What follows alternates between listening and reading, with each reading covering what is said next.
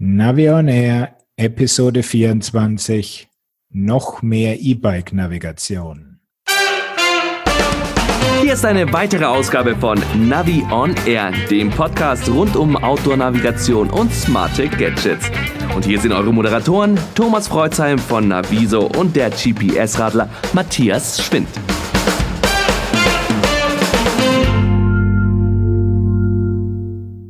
Hallo Matthias. Grüß dich, Thomas. Noch mehr E-Bike-Navigation. Ja, wir haben ja gestern, nein, gestern sage ich schon, wir haben beim letzten Mal so viel gesprochen über einzelne Produkte. Jetzt müssen wir mal das ein bisschen runder machen, haben wir uns vorgenommen. Und es ist ja gerade mal eine Woche her, seit wir gesprochen haben. Du merkst, mir kam es wie gestern vor. Aber damit sind wir wieder in unserem Rhythmus und damit herzlich willkommen, liebe Hörer. Auch ein herzliches Grüß Gott von meiner Seite. Und wir hatten ja gestern schon das Vergnügen, zusammen eine Garmin-Pressekonferenz zu lauschen. Ja, und das war ja gar nicht zusammen, das war ja alleine vor dem Bildschirm. Ich hatte mich auch gefreut, mal wieder ein paar Kollegen zu sehen, wie das bei diesen Zoom-Meetings so üblich ist, aber uns haben sie alle weggeblendet und wir wussten ja gar nicht, ja, bist du jetzt alleine vom Bildschirm? Weiß ich nicht glaubte. Und ich weiß ja auch, dass du dabei warst. Aber irgendwo, ja, war das eine Präsentation, bei der man nur lauschen durfte und nachher mal ein paar schriftliche Fragen stellen durfte. Aber es war immerhin ganz interessant. Würde ich auch sagen. Also hat jetzt nicht so ganz unsere Kerngebiete betroffen, die Geschichte, aber ähm, war gut gemacht und der eine Garmin-Mitarbeiter hat sich sogar von der Nordsee aus dem Urlaub mit dazugeschaltet. Ja, und das Tolle war, Peter Weilräter hatte einen Globus im Hintergrund. Hast du das gesehen? Das fand ich auch interessant. Ja, er hat das äh, Urlaubsferienhauszimmer wirklich hübsch hergerichtet für das ähm, Online-Meeting.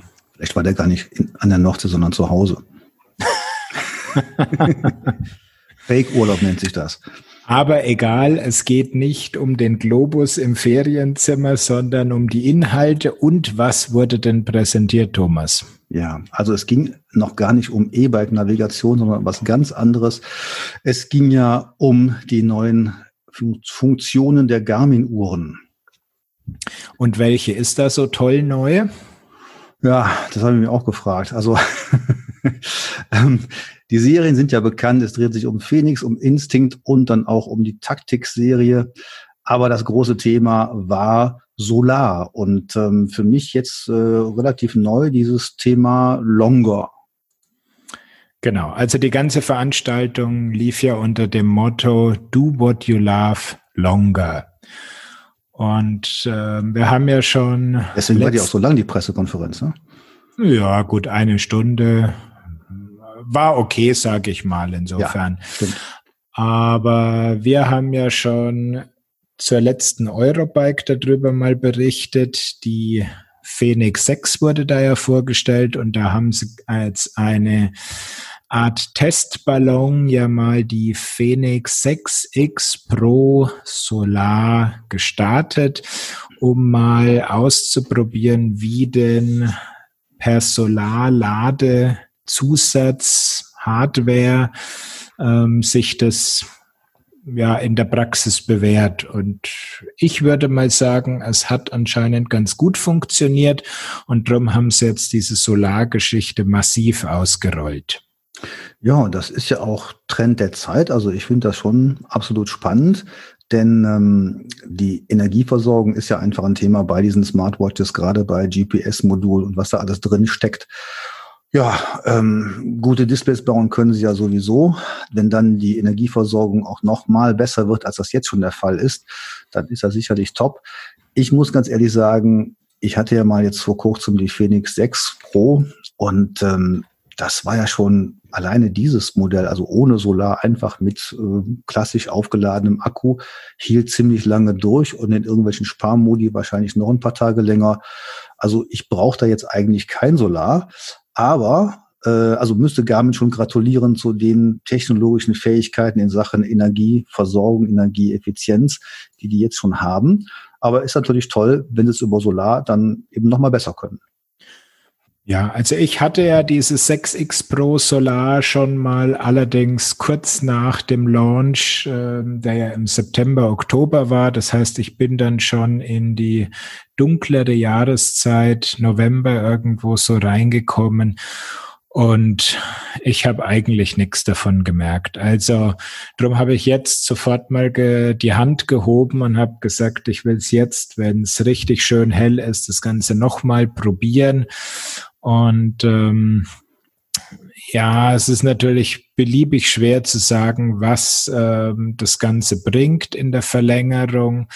Die Zahl bei der Instinct, also das ist ja ähm, die Smartwatch mit dem Schwarz-Weiß-Display, ähm, wo einige gerne sagen, die kommt im Casio G-Shock Design daher.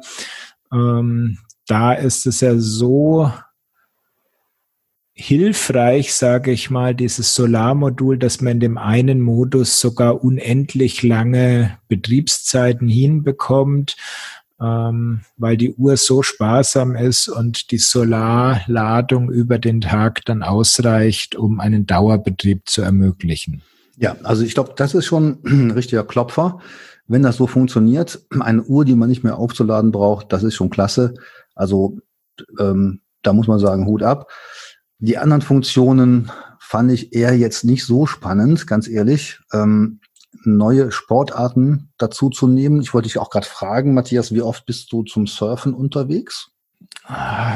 Also cool finde ich es schon. Ich meine, in München könnte ich ja sogar Eisbach, Welle surfen. Mhm. Ähm, ich kann es nur leider nicht. Aber trotzdem ähm, habe ich dir ja im Vorgespräch noch gar nicht verraten. Ich hatte ja schon jetzt alle Uhren heute in der Hand. Boah.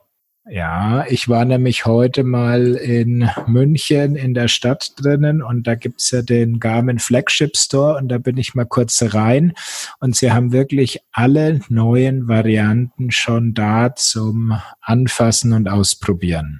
Wow, ja, es wurde ja gesagt, äh, die sind auch schon zum Verkauf fertig. Genau. Also es gibt auf jeden Fall im Garmin-Laden in München kannst du sie gleich mitnehmen. Ähm, und angeblich hätten sie auch andere Händler auch schon da zum Verkaufen. Ja, das ist auch wieder was äh, Neues von Garmin. Haben wir jetzt ja vorher schon mal gehabt. Also wenn das immer so geht, Pressevorstellung mit der abschließenden Nachricht, das Ding könnt ihr jetzt ab sofort haben, das ist natürlich spitze. Genau, also das ist schon mal ein richtig guter Schritt weiter. Und ja, also die Surf-Funktionen, um da wieder zurückzukommen, ja, ich kann es leider nicht, insofern äh, hilft es mir jetzt nicht weiter. Aber ich muss einfach sagen, ich finde es das schönste Modell. Dieses mhm. Weiß mit dem, mit den blauen Akzenten drauf. Also optisch hat sie mir sehr gut gefallen. Ich kannte nicht mal den Markenbotschafter. Nee, der hat, sagt mir auch nichts, aber der ich kenne so oft auf der Welle da in, in München irgendwo.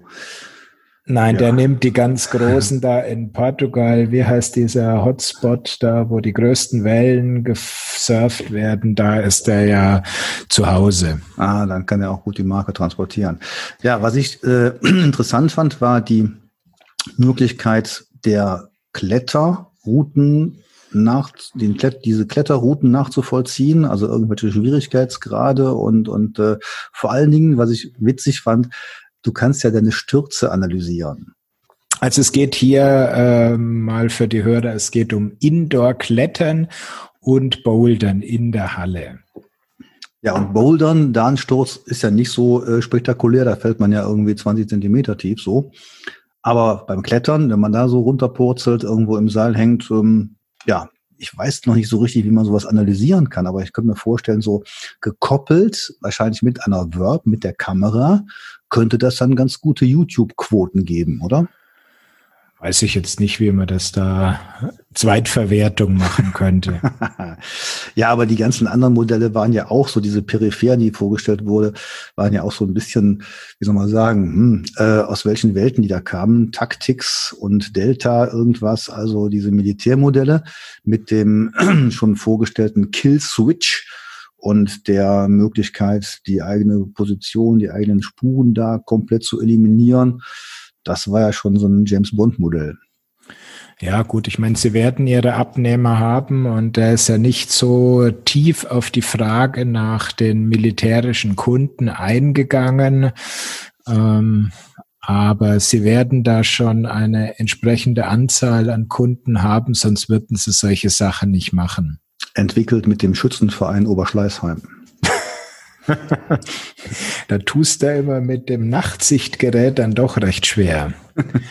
wie, der läuft nachts keiner mehr rum, oder wie? Und ich habe auch heute dann mit dem Berater im Store mal über die ballistischen Geschichten äh, gesprochen. Er konnte mir es auch nicht wirklich erklären, was da jetzt ballistisch gemacht wird, weil woher soll die Uhr ähm, die Windwerte und solche Sachen reinkriegen, die man im Long Range Shooting Bereich dann so berechnen und beachten muss. Ja, das ist alles im Betriebssystem verborgen, was, äh, wie wir jetzt wissen, der Cliff Pemble entwickelt hat, damals schon, vor x Jahren und jetzt einfach weiterentwickelt. Ich habe mich immer gefragt, wie so eine Phoenix-Uhr oder wie die ganzen Garmin-Uhren irgendwelche Blut, Sauerstoff, sonst was Werte da ermitteln können, ohne dir einen Tropfen Blut abzuzapfen, nur alleine, um, um die Haut so ein bisschen anzugucken. Aber Garmin kann das und ähm, es verkauft sich ja auch gut. Genau. Ja, dann kommen wir abschließend, würde ich sagen, nochmal äh, zum Preis von dem ganzen Spaß. Also die Instinct ist ja die günstige Uhr und wenn man die ohne Solar haben möchte, dann legt man ja 300 Euro auf den Tisch, also ab 300 Euro. Mit Solar kostet sie 400 Euro. Und da muss ich sagen, also so schön die Verlängerung der Akkulaufzeit ist, ob mir das jetzt 100 Euro, also ein Drittel mehr, das wert wäre, lasse ich mal dahingestellt. Matthias, da gibt es einen ganz einfachen Trick. Warte mal einen Monat, guck mal ins Internet und dann sind die 100 Euro auch wieder eingepreist. Ja gut, aber dann ist die ähm, ohne Solar auch wieder ein Hunderter billiger. Ja, da darfst du natürlich nicht hingucken, ist ja klar. okay, okay, gut. Ja, werden wir elektrisch. Nein, eine Sache habe ich noch, ist dir vielleicht gar nicht so aufgefallen, so ein ganz kleiner Nebensatz. Ähm, dieses Solarthema werden wir in der nächsten Zeit oder nächsten Jahre noch weiter verfolgen. Mhm. Das fand ich dann schon ganz spannend, weil da können wir jetzt vielleicht mal von einem Edge-Fahrradcomputer mit Solarmodul träumen. Es erinnert mich gerade an einen Cat-Eye-Fahrradcomputer. Ich sag mal das so, so kurz vor deiner Geburt. Ähm, da habe ich schon diesen Fahrradcomputer am Rad gehabt. Der kostete damals irgendwie 150 D-Mark. Der hat Cat Eye mal einen ganz futuristischen Fahrradcomputer rausgebracht. Der könnte sich jetzt designmäßig durchaus in die Garmin-Reihe einordnen. Hat natürlich nichts mit GPS zu tun, ähm, war ein Computer mit klassischen Sensoren und noch nichts mit Bluetooth und so weiter. Aber der hatte schon Solarzellen. Mhm. Was damals natürlich viel einfacher war, weil die Menge der Stromverbraucher nicht sonderlich groß war. Ja. Und ähm, ja, aber bei einem Edge-Radcomputer, ich meine, ich habe zwei Vorteile. Einmal die Displayfläche, irgendwo drei Zoll plus minus ist deutlich größer an, als an so einer ähm, Phoenix-Uhr. Ja. Und zum anderen, das Ding ist immer ordentlich ähm, der Sonne entgegengerichtet, da auf dem Lenker und äh, rutscht nicht äh, unter den Ärmel oder baumelt irgendwo beim Joggen komisch rum. Also da sehe ich wirklich Potenzial und ich würde da auch eine Wette machen, ähm, dass wir das ähm, sehen werden. Ja, ja, klingt wirklich spannend. Aber jetzt werden wir elektrisch beim Radl fahren. Ja, elektrisch. Wir waren ja stehen geblieben bei der Vorstellung der neuen Bosch Neon Serie und du hast ja auch erzählt, wie man dann mit dem Kiox sich navigieren kann mit der neuen Track Navigation. Das hatten wir abgehandelt. Aber die große Frage bleibt ja eigentlich so ganz generell im E-Bike Bereich was gibt's da überhaupt an Navigationslösungen und ähm, ja, wie schätzen wir das ein? Was würden wir im Vergleich zu klassischen Navigationsgeräten sagen, die man ja auch an einen E-Bike-Lenker bauen kann? Genau, da erst die grundsätzliche Frage, braucht man für ein E-Bike überhaupt eine spezielle Navigation? Navigation brauchen wir immer sage ich jetzt einfach mal so. Aber die Frage ist ja spezielle Navigation, dass man eben auch die Fahrstufen und Batterie, Akkustand etc. sehen kann. Braucht man das eigentlich da drin? Das ist nice to have, aber es denken ja dann auch einige ganz schnell in die Richtung, sollte der dann andere Strecken berechnen? Und da muss ich sagen, puh, vielleicht auf dem Mountainbike ein bisschen dieses Fly-Uphill-Geschichte oder wie es Bosch nennt, Uphill-Flow, ähm, könnte man sich vorstellen, wo es wirklich interessant wird und wo man es brauchen kann, ist bei diesen S-Pedelecs, die ja in Deutschland leider nicht auf dem Fahrradweg fahren dürfen. Da sehe ich das sinnvoll, aber die Technik ähm, ist sowieso in der Nische in Deutschland. Ich frage mich immer wieder so, warum ist es eigentlich so raumbrauchend, nur die normalen E-Bike-Funktionen an den Lenker zu bringen? Das kann man ja eigentlich mit einem kleinen Display machen. Aus meiner Sicht denke ich immer so, Navigation, das, was wir brauchen, Karte etc., braucht Platz. Deswegen relativ großes Gerät oder vergleichsweise großes Gerät oder Display. Aber diese paar Funktionen für ein E-Bike, Fahrstufe, Akkustand oder sowas kann ich doch relativ klein darstellen, oder nicht? Ja, das gibt ja auch gerade wieder im E-Mountainbike-Bereich hat sich das ja sehr stark durchgesetzt. Also die Displays von Shimano, die sind ja sehr kompakt und schön äh, zentral angeordnet, dass sie auch bei heftigem Sturz nicht in Mitleidenschaft gezogen werden.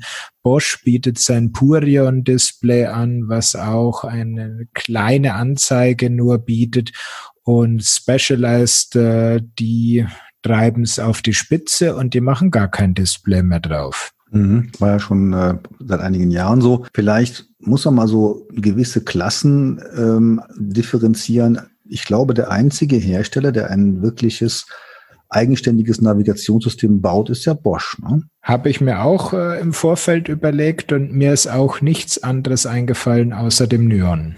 Mhm. Ja, und dann, gut, Kobi kommen wir später noch zu als Bosch-Lösung. Aber vielleicht sollten wir erst nochmal so im Überblick berichten, was die anderen so machen. Ähm, denn es gibt ja schon ein paar Lösungen, die dann auf die Kombination mit dem Smartphone setzen. Genau.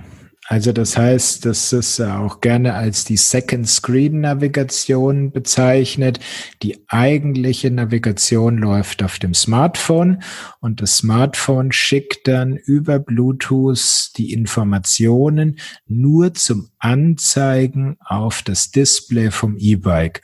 Und da gibt es ja verschiedene ähm, Lösungen und Anbieter. Ja, wobei da auch einige wieder sich vom Markt zurückgezogen haben. Aber Matthias, dann sag du mal aus deiner Sicht, was findest du denn da in dieser Art und Weise die beste Lösung? Die beste von den schlechten, meinst du? das hast du gesagt. Mhm. Also was sehr viel Potenzial hatte, was ich mir angeguckt habe, ist von Neo Drives. Das ist dieser Heckmotor. Die haben eine Variante mit Smartphone plus Anzeige auf dem Display und das sind meines Wissens nach die einzigen, die es geschafft haben, eine Karte rüber zu schieben. Ähm, ja, um das ganze Thema Heckantrieb ist sowieso schwierig und hinzu kam, dass der NeoDrive, der Hersteller von diesen Displays, äh, insolvent gegangen ist, also der Zulieferer. Und da mussten sie erst wieder eine Lösung finden und da haben die ziemlich viel Zeit verloren.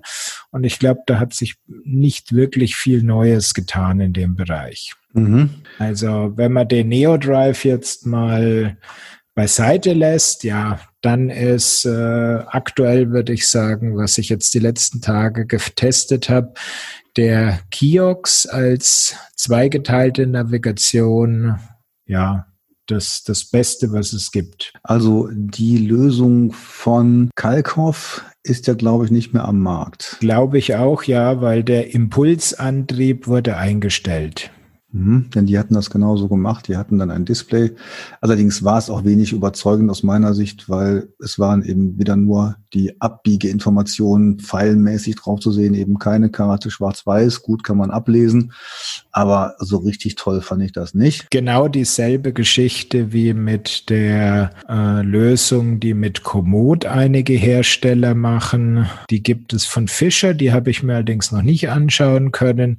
Dann gibt's die von Yamaha mit dem C-Display und im Flyer mit dem großen Fit-Display. Und wo du gerade Fischer erwähnst, die haben ja auch mal eine Kooperation mit Tizi Tahuna gehabt. Es gab ja mal diesen Tizi Volt, früher Versuch, da was zu machen, also richtig mhm. neue Hardware.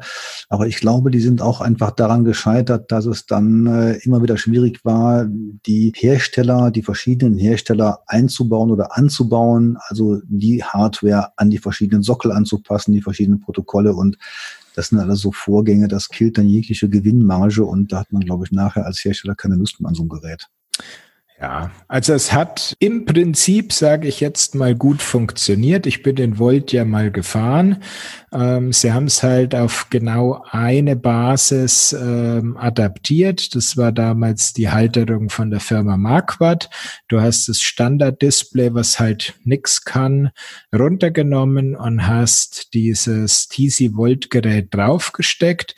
Das hat soweit auch ganz gut funktioniert. Gekrankt hat das ganze System System eigentlich daran, dass der TCE schon ziemlich schwach auf der Brust ist mit Prozessorleistung. Und wenn er sich jetzt noch auch um die E-Bike-Geschichten kümmern musste, dann war er hoffnungslos überfordert. Nee, fand ich auch ganz nett gemacht, aber leider nicht von Erfolg gekrönt. Was hältst du denn von der Kobi-Lösung? Ja, Kobi war ja dieses Start-up, steht für Connected Biking aus Frankfurt. Und die haben sich eben überlegt, ähm, wir trennen diese Navigation ähm, hardwaremäßig von dem eigentlichen Fahrrad. Weil um da jetzt mal ein bisschen auszuholen, ähm, es gibt ja die unterschiedlichen Produktlebenszyklen und so ein Fahrrad kannst du ja mal locker 15, 20 Jahre fahren. Da würde ich sagen, ist ein Fahrrad noch überhaupt kein Problem drin. Aber überleg dir mal, wenn du in deine Schublade guckst, ein GPS-Navigationsgerät von vor 15 Jahren, was wäre das dann? Garmin 60 CSX, ganz einfach, läuft heute noch. 15 Jahre schon alt, das Teil? Du, der wird, der wird bestimmt 15 Jahre alt. Also, aber hast natürlich recht. Dafür sind wenige Sachen über. Konnte man ja in der Garmin-Show übrigens schön sehen. Einige davon, von diesen Geräten, habe ich noch hier in meiner Hardware-Sammlung. Aber die werden sicherlich nicht so häufig benutzt. Aber gerade dieser 60er zum Beispiel ist ein Thema, den haben immer noch Leute und das Ding läuft noch, aber ist vielleicht eine Sondersache. Genau. Also im Großen und Ganzen kann man sagen, diese Elektronik, Navigationselektronik, Smartphone, ähm, hat irgendwo so eine Lebensdauer von drei bis fünf Jahren. Und wenn du dir jetzt auch schon anguckst, die erste Generation von dem Bosch Nyon Gerät, die haben sie ja, glaube ich, in dem nur ein Jahr haben sie die mit 500 Megabyte oder einem Gigabyte Speicher rausgebracht. Und die Leute, äh, die sind jetzt einfach schon echt am Verzweifeln, weil ich glaube, sie kommen jetzt schon durch die gewachsenen Karteninformationen schon an die Größe, dass selbst die großen Bundesländer Bayern, äh, NRW nicht mehr draufpassen, geschweige denn noch ein zweites Bundesland, wenn du irgendwo im bayerisch-schwäbischen Grenzgebiet wohnst und auch noch Baden-Württemberg drauf haben möchtest. Da musst du eben ins Saarland ziehen. Ja, aber da trittst du ja mal fünf Minuten in die Pedale, bist entweder in Frankreich oder mhm. in Rheinland-Pfalz. Also äh, da mhm. musst du noch mehr Länder mit reinnehmen. Ähm, ja, man sieht da eben schon, dieses Gerät ist jetzt noch nicht mal steinalt, aber du hast es dann auf deinem E-Bike, was noch nicht das Ende seiner Lebensdauer erreicht hat und eigentlich hast du ein Drum drauf, was die Funktion schon nicht mehr bieten kann. Ja, wobei Kobi ja dann gesagt hat, wir bauen einfach komplett auf das Smartphone des Nutzers und nicht auf eine Hardware, die der Hersteller bietet, mit Ausnahme des Sockels. Und das war ja die Philosophie, die ja auch dann für gewisse Zielgruppen sehr gut funktioniert hat. So ist es, genau. Sie haben gesagt, weil du tauscht ja quasi dein Smartphone eh alle zwei bis drei Jahre und damit hast du immer die neueste, stärkste, aktuellste Hardware dabei. Die App müssen sie natürlich anpassen und die Halterung auf dem Fahrrad und die Verbindung zum Fahrrad, die bleibt dann eben gleich und damit konnte man ähm, die Produkt Lebenszyklen dieser zwei Dinge eben schön trennen und da eine ganz gute Lösung hinkriegen. Hat das eigentlich funktioniert so mit der Konnektivität? Bluetooth ist ja kein Problem, aber dann von Micro-USB auf USB-C etc. Gut, das war ja nur die Ladegeschichte. Die ganze Kommunikation erfolgt ja bei Kobi äh, über Bluetooth. Also das heißt, die Kobi-Hubs der ersten Generation wären nach wie vor tauglich wären möglich, ja. Die haben regelmäßig Firmware-Updates bekommen. Also ich bin jetzt schon längere Zeit keinen mehr gefahren, aber im Prinzip funktioniert es schon. Du hast Updates für die Basis am Fahrrad bekommen. Die App ist immer wieder aktualisiert worden oder wird weiterhin aktualisiert. Also im Prinzip läuft das so, wie das äh, vorgesehen war. Mhm. Bei der ganzen Neon-Vorstellung fällt mir jetzt gerade auf, da wurde Kobi eigentlich gar nicht erwähnt. Nee, der neue Smartphone-Hub wurde ja letztes Jahr vorgestellt. Also insofern, äh, Kobi ist sowieso so ein Thema und ein Wording, was äh, aus dem Bosch-Sprachgebrauch gestrichen wird. Ähm, sie nennen es jetzt nur noch ihren Smartphone-Hub. Also Kobi verschwindet jetzt. Ja, ich könnte mir fast vorstellen, dass die Ärger gekriegt haben mit diesem ähm, polnischen ähm, Noppenstein-Hersteller, der heißt auch Kobi. Aha, ja, ja, ja, ja, ja. Obwohl in Kobi steckt da schon fast alles von Bosch drin. Also hm, bisschen umstellen, man, na, Boschi vielleicht. ja, also finde ich schon interessant. Von Kobi habe ich lange nichts mehr gehört. Spannende Lösung. Die Händler, so vor einigen Monaten, die ich dann mal in einem Workshop hatte, die sagten mir bei ihnen, also E-Bike-Händler, Hälfte der Kundschaft nimmt Kobi, die andere Hälfte Neon, damals eben noch der klassische Neon, der erste, also nicht der erste, der zweite muss man sagen, also mit erweitertem Speicher. Aber das war wohl wirklich so, hat man so zwei Zielgruppen getroffen mit. Ja, es ist halt so eine Sache. Ich sag, wenn du mit dem iPhone unterwegs bist, ist der Kobe ganz nett, weil dann kriegst du eine passgenaue Hülle. Das funktioniert dann auch. Ähm, für Android-Geräte gibt's eben keine passgenauen Hüllen. Das heißt, du musst da immer mit dieser Klemmhalterung rumbasteln und dieses kleine Käbelchen dann noch mhm. zum Laden reinstecken ist ein bisschen fummeliger die Sache und das große Problem ähm, von der ganzen Lösung ist halt das Display vom Smartphone. Und wenn man jetzt mal zusammennimmt, macht es denn eigentlich Sinn, ein normales Navigationsgerät, sprich Garmin, Wahoo etc. an den E-Bike-Lenker zu montieren? Ist das dann jetzt alles viel besser oder wie würdest du das sehen? Also aktuell würde ich dazu raten, ja. Wer diese Kobi-Lösung für akzeptabel hält und sich das vorstellen kann, okay, das ist äh, eine spezielle Sache. Aber diese ganzen äh, Kopplungsgeschichten über Smartphone und zeigt es irgendwo auf deinem BH-Bikes, fällt mir gerade noch ein. Die haben auch sowas gemacht. Die Dinger funktionieren alle in der Praxis nicht zuverlässig. Mhm. Also alle, die ich gefahren habe, da hackelt's dann immer mit der Bluetooth-Verbindung und du willst losfahren und dann finden die sich nicht mehr bei anderen, dann bricht die Verbindung während der Fahrt ab und so. Es ist alles so Gefrickel, immer was du eigentlich nicht haben willst. Mhm. Also was ich schon toll finde, ist die Verbindung mit dem Daumenschalter. das geht ja auch mit Kobi, Bosch sowieso, die ganze E-Bike-Steuerung, da ist ja quasi klassisch der Daumenschalter dabei und das eben auf die Navigation zu übertragen, das damit zu koppeln, das finde ich prima. Den Trend sollte man meines Erachtens weiterverfolgen. Aber was ist denn jetzt mit einem eigenen Smartphone? Also nicht diese Kobi-Lösung, sondern eben ein Smartphone als äh, Navigationsgerät statt eines Garmin, Wahoo etc ist denn das noch besser? Denn die Smartphones können ja jetzt auch über die Kabelschnittstelle aufgeladen werden, also besser als das früher mal der Fall war, weil diese Schnittstellen ja auch ein bisschen stromstärker geworden sind. Ja, das ist einfach die grundsätzliche Frage. Dann willst du mit einem Smartphone am Fahrrad navigieren oder willst du ich sag mal, richtiges GPS-Gerät am Lenker haben. Beide Sachen haben ihre Vorteile und ich nenne da gern dann den Spruch, je kürzer und gemütlicher deine Tour ist, desto eher kannst du mit dem Smartphone fahren.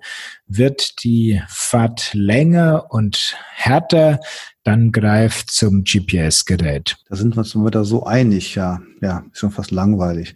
Ja, nee, aber ähm, vielleicht als Trend, was ich mir so vorstellen könnte, wünschen würde, wäre schon gerade bei vielen E-Bikern, da macht das Smartphone, glaube ich, ähm, wirklich Sinn, bei vielen E-Bike-Touren auch dass man viel mehr als vorher noch die Steuerungsfunktionen in eine App integriert. Also jetzt nicht umgekehrt versucht, ähm, dann alles in ein neues System, eine Hardware reinzukriegen, sondern eben sagt, okay, wir bauen jetzt mal eben eine Bosch-App und die kann überall drauf laufen, auf dem Android-System, auf dem iOS-System und sonst wo.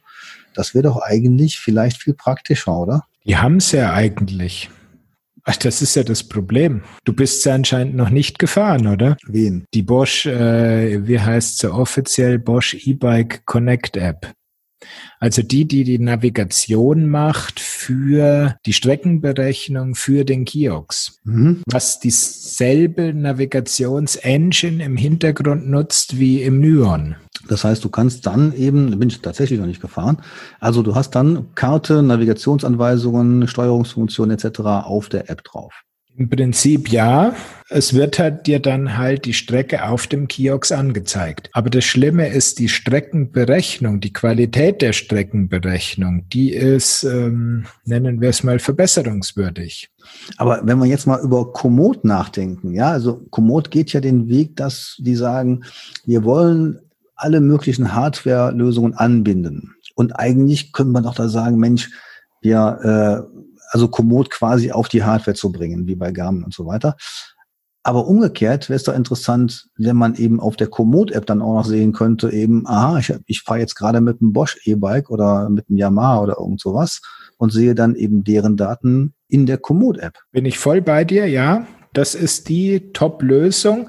Das scheitert dann daran, dass äh, bis auf ein, zwei Hersteller äh, alle ihr geschlossenen Spielplatz bauen wollen und niemand anderen mitspielen lassen wollen. Das heißt, du kriegst die Daten, die der Bosch ja alle kennt und weiß, kriegst du einfach nicht raus. Und der, der das am besten offen macht, das System, ist der von Specialized. Das heißt, die schicken über Standardprotokoll ANT und Bluetooth, schicken die ihre Informationen vom E-Bike raus. Das heißt, ich kann auf dem Smartphone den Leistungsmesser, den Trittfrequenzsensor, den Geschwindigkeitssensor und die Akkuinformationen von dem Specialized Bike auf einer beliebigen App im äh, Smartphone mehr anzeigen lassen. Ja, also geht doch. Und äh, dieser Podcast hat sich wieder mal dermaßen gelohnt für alle Entwickler, die gerade mal zugehört haben. Die können sich jetzt bewerben beim Deutschen Fahrradpreis mit unserer neuen Lösung, die natürlich dann von denen stammt. Oder sie haben Nein, lassen wir jetzt. Wirklich, ich denke, um das mal zusammenzufassen, ich glaube, wir wünschen uns beide, dass diese E-Bike-Navigation noch deutlich komfortabler wird, besser wird. Bosch hat schon einen Schritt in die richtige Richtung gemacht, aber da ist noch viel Luft nach oben. Das war ja unser Fazit von der Vorstellung des Neon 2, wo wir eben ja gespannt sind, wie das Ding in Wirklichkeit läuft. Ich vermute mal, du hast ihn noch nicht zu Hause liegen, oder? Leider noch nicht. Aha, ja. So, ich habe übrigens den 1030er hier liegen, habe ich gerade bekommen. Okay. noch nicht ausgepackt, also den 1030 Plus, den der Matthias ja schon zwei Wochen oder so hat. Ja, habe ich jetzt okay. gerade auch gekriegt. Ja, ja. Okay. Nein, also die E-Bike-Navigation, da kann noch was passieren. Es wäre toll, wenn die E-Bike-Hersteller ihre Schnittstellen da offenlegen würden, dass man einfach in die klassischen Apps, weil mit Komoot und sonst was, da fährt ja jetzt jede, fahren jede Menge Leute rum. Das wäre viel einfacher, als da großartige neue Hardware äh, zu bauen, die dann viel Geld kostet und so. Und die Funktion, um die es geht, das sind ja wirklich, das sind ja Impulse und die darzustellen auf so einem Gerät. Ich glaube, das müsste machbar sein. Dazu noch einen schönen Lenkerschalter und so weiter und alles ist gut, oder? Ja, und ich meine, die Protokolle und die Schnittstellen gibt's ja schon alle. Die kennen wir ja aus dem ANT und Bluetooth-Baukasten und die funktionieren ja. Und ähm, wen das halt nicht interessiert, die Werte, die das Bike hat, Ja, der braucht es ja nicht zu koppeln. Der kann ja trotzdem Spaß auf dem Fahrrad haben. Und derjenige, der da einfach Freude an diesen Zusatzdaten hat, der zapft die an und zeigt sie auf einem seiner beliebigen Geräte einfach an. Ja, haben wir noch äh, innovative Lösungen aus dem Bereich der E-Bike-Navigation? Fällt mir keine mehr ein, die in die Richtung geht. Doch, dieser kleine leichte Antrieb von Fazua, der hat ja jetzt auch per Update diese Geschichte nachgereicht, dass er die Daten über Standard ANT und Bluetooth-Profil an die Wahoo, Garmin und Sigmas dieser Welt rausschickt. Mhm. Ja, also ja, die Kleinen machen es vor. Vielleicht erbarmen sich die Großen auch irgendwann mal. Und dann vielleicht noch, wenn man träumen darf, noch die Schnittstelle auf diese Pins, die die Garments seit ewiger Zeit jetzt schon unten drauf haben, wo es allerdings noch kein wirkliches Gegenstück dazu gibt. Ja. Wenn du mal auf deinen 1030 Plus unten drauf guckst wenn ich ihn mal auspacke. Ja, der liegt einfach noch rum. Ach so. ja. Ähm, gut, aber dann können wir quasi zu dem Thema den Sack zumachen. Ich würde sagen, wir haben jetzt genügend über E-Bike-Navigation gesprochen. In zwei Wochen hören wir uns wieder und dann möchte ich aber von dir die Einschätzung zum Rerouting auf dem Edge 1030 Plus hören. Ich werde mich bemühen, so häufig wie möglich falsch zu fahren. Okay. Ganz am Schluss habe ich noch ein ganz großes Dankeschön an die Hörer dieses Podcasts. Die Wahl zum Blog des Jahres bei ah. einem Fahrradhändler ist ja durch. Und in der Gruppe der Generalisten hat der GPS-Radler den ersten Platz belegt. Wow. Also. Wow, Gratulation. Ich klatsche jetzt mal hier so. Wunderbar. Herzlichen Glückwunsch. Ja, das ist doch toll. Wunderbar, sehr schön. Was kriegst du jetzt als Preis? Ein Neon 2 Plus oder sowas? nee, es gibt einen, es gibt einen 200 Euro Einkaufsgutschein.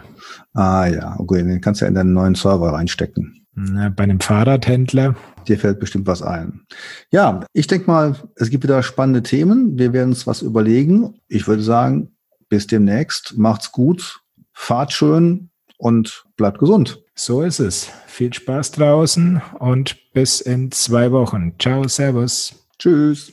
Sie haben Ihr Ziel erreicht.